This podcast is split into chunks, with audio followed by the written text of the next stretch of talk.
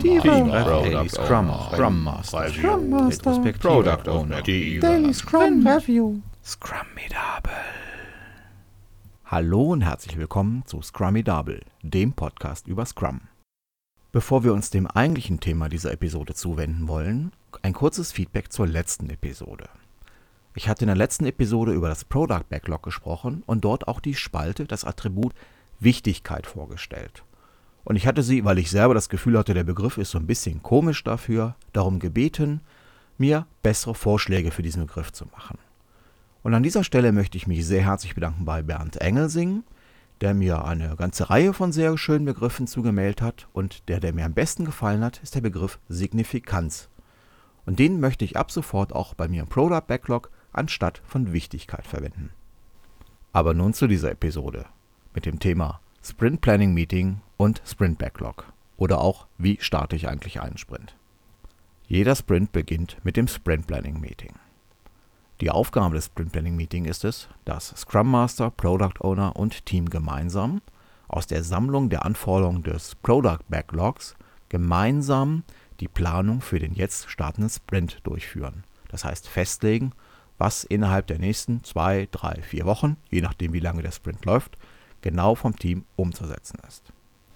Dem Product Owner steht als Ergebnis dessen, was wir in der letzten Episode besprochen haben, nun ein Product Backlog zur Verfügung, das geordnet nach Signifikanz eine ganze Reihe von Anforderungen enthält, die alle beschrieben haben, was zu tun ist und die auch eine ungefähre Aufwandschätzung bereits beinhalten.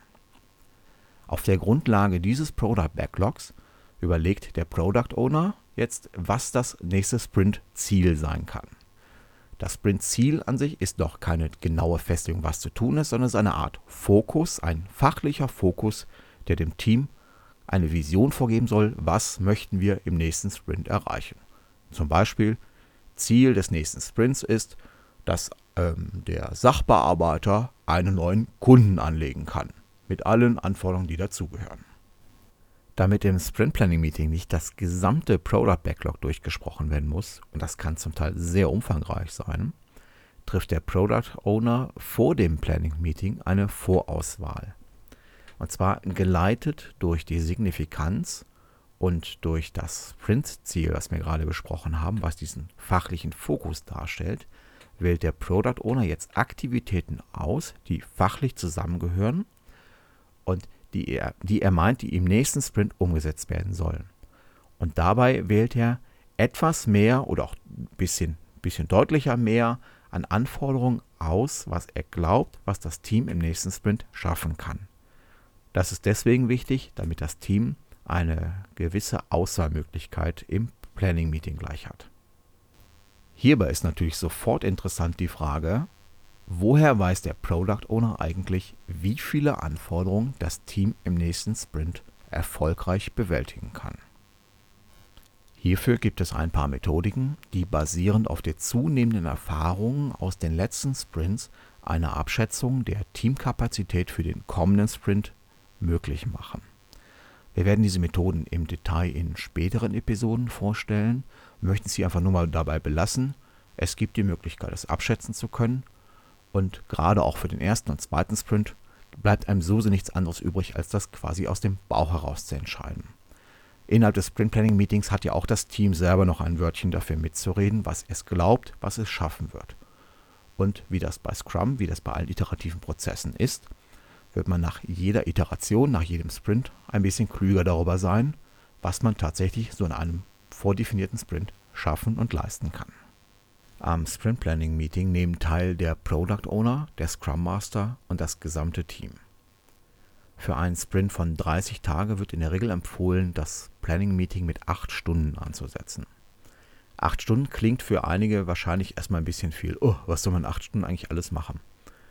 Glauben Sie mir, Sie werden diese 8 Stunden brauchen, wenn Sie das erste Mal mit Scrum arbeiten oder wenn das Team neu zusammengestellt ist, mit dem Product Owner, mit dem Scrum Master, die Leute sich noch nicht kennen, die Materie neu ist. Wenn sie es dann wieder erwarten, doch schneller schaffen, umso schöner. Aber die Erfahrung sagt, sie werden die acht Stunden brauchen, vielleicht wird es sogar ein bisschen knapp. Wenn sie dann nach Sprint für Sprint merken, wir brauchen die acht Stunden nicht mehr, weil sich das Ganze eingespielt hat, dann können Sie das natürlich peu à peu reduzieren, so wie es gebraucht wird. Aber beim ersten Mal nehmen Sie sich ruhig die Zeit, weil sonst ist in der Regel das Erwachen sehr böse. Wie läuft jetzt das Meeting selber eigentlich ab? In der einschlägigen Literatur finden Sie oft etwas beschrieben von zwei Phasen. Ich persönlich bin der Meinung, es sind eigentlich genau genommen eher drei Phasen. In der ersten Phase erklärt der Product Owner dem Team und dem Scrum Master das Sprint-Ziel, also die Vision, der Fokus dessen, was im nächsten Sprint erreicht werden soll. In der zweiten Phase erklärt er nun detailliert die Anforderungen, die er aus dem Product Backlog als Vorauswahl zusammengetragen hat. Hier geht es jetzt noch nicht darum, dass das Team bereits in einer Diskussion feststellt, welche Aktivitäten, welche genauen Handlungen daraus für sie erfolgen oder wie lange die dauern, sondern es geht um das reine Verständnis der fachlichen Anforderungen. Hier steht der Product Owner dem Team Rede und Antwort zu allen Fragen, die sich fachlich auf diese Anforderungen beziehen. Und in der dritten Phase geht das Team jetzt hin und zerlegt nach und nach diese Anforderungen in Aktivitäten, in tatsächlich Handlungen, die zum Umsetzen dieser Anforderungen notwendig wären, schätzt diese neu und committet sich dazu, diese Anforderungen am nächsten Sprint umzusetzen. Dabei liegt es einzig und allein in der Entscheidungsgewalt des Teams zu sagen, diese Anforderungen können wir im nächsten Sprint machen und diese nicht. Das Team selber und nur das Team entscheidet, wie viele Anforderungen kann es umsetzen und auch welche Anforderungen aus dem Paket, das der Product Owner bereits vorher geschnürt hat, werden tatsächlich übernommen in den nächsten Sprint und welche nicht. Bei einer angenommenen Dauer von acht Stunden für das äh, Sprint Planning Meeting könnte der Zeitplan ungefähr in etwa so aussehen. Eine halbe Stunde für die Vorstellung des ähm, Sprint-Ziels, ungefähr dreieinhalb Stunden für die Erläuterung durch den Product Owner der Anforderungen und die restlichen vier Stunden für das Zerlegen Aktivitäten und in das Übernehmen der Anforderungen und das Commitment in den nächsten Sprint. Das Ergebnis des Sprint Planning Meetings ist das sogenannte Sprint Backlog. Das Backlog ist die Sammlung aller Aktivitäten, die das Team im Rahmen des Sprint Planning Meetings identifiziert hat, die durchgeführt werden müssen, um die Anforderungen erfolgreich umsetzen zu können. Allerdings nur die Anforderungen, zu deren Umsetzung sich das Team auch committed hat im Vorfeld.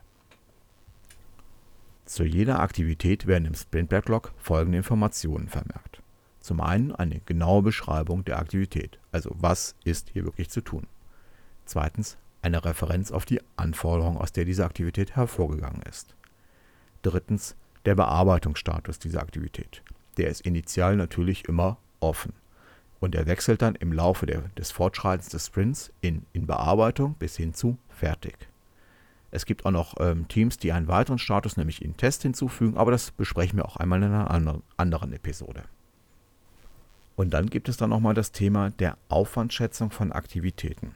Ich sage so ganz bewusst, da gibt es dieses Thema, weil das zum Teil sehr unterschiedlich gehandhabt wird.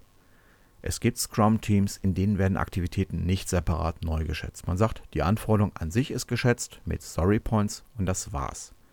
Das ist dann möglich, wenn die Anforderungen alle in sich sehr, sehr klein sind. Es gibt aber auch andere Teams, die sagen, nein, wir schätzen auch die Aktivitäten selber nochmal, und zwar diesmal wirklich in Personenstunden. Hintergrund ist, man sagt, man weiß jetzt sehr genau, was man zu tun hat, das kann man besser schätzen, also tun wir das und dann können wir nochmal genauer gegenplanen, ob wir gegen die tatsächlich zur Verfügung stehenden Nettostunden, die wir diesen Sprint haben werden, ein passend, ein, eine passende Menge an Aktivitäten uns zusammengetragen haben. Und wenn Sie die einzelnen Aktivitäten schätzen, dann können Sie auch eine weitere Spalte hinzufügen, nämlich in der Sie den verbleibenden Restaufwand festhalten. Dazu kommen wir, wenn wir über das Daily Scrum sprechen. Abschließend zu den Aktivitäten noch zwei Anmerkungen.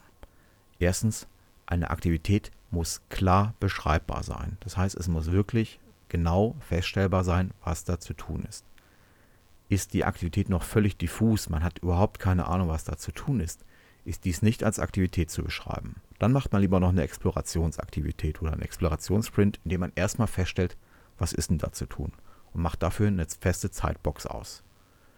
Zweitens, Aktivitäten müssen alle klein sein. Eine Aktivität sollte nicht mehr als acht Nettostunden zur Erfüllung brauchen. Alles, was darüber hinausgeht, ist ein, ein Zeichen dafür, dass die Aktivität nicht atomar genug ist und man könnte nochmal drüber nachdenken, ob man diese nicht vielleicht lieber in zwei separate Aktivitäten runterbrechen möchte. Weil auf dieser Basis ist der Projektfortschritt wesentlich besser zu messen. Damit wären wir jetzt erstmal wieder am Ende für diese Episode angekommen. Ich möchte diese Gelegenheit noch für zwei Punkte in Richtung Eigenwerbung nutzen. Das eine ist, der Podcast Scrummidable ist jetzt seit ein paar Wochen auch bei verschiedenen Podcast-Verzeichnissen gelistet, zum Beispiel iTunes und auch podster.de. Wenn Sie diesen Podcast über eines dieser Verzeichnisse abonnieren, würde ich mich sehr freuen, wenn Sie uns dort einfach ein bisschen bewerten könnten und vielleicht auch ein bisschen Werbung für uns machen. Der andere Punkt ist, dass ich am 18. Juni 2009 einen Einführungsvortrag zum Thema Scrum, was ist das, in Düsseldorf im Rahmen der Rheinjag halten werde. Das ist die Java User Group Düsseldorf. Vielleicht ist das eine nette Gelegenheit, wenn Sie in der Nähe sind, dass Sie einfach mal vorbeikommen und dann kann man sich auch mal kennenlernen ein bisschen. Zu genaueren Informationen sehen Sie doch bitte einfach auf der Seite www.rheinjag.de nach. Darüber hinaus bin ich natürlich wie üblich per E-Mail unter scrum.binaris.de für Sie erreichbar oder eben auch bei Xing in den diversen Scrum-Foren. Mir bleibt jetzt nur noch übrig, mich für Ihren Platz in Ihrem Ohr zu bedanken und verabschiede mich und freue mich, wenn wir uns das nächste Mal wieder hören. Ihr Carsten Tschetschina. Product Owner. Daily Scrum Review. Scrum Medable.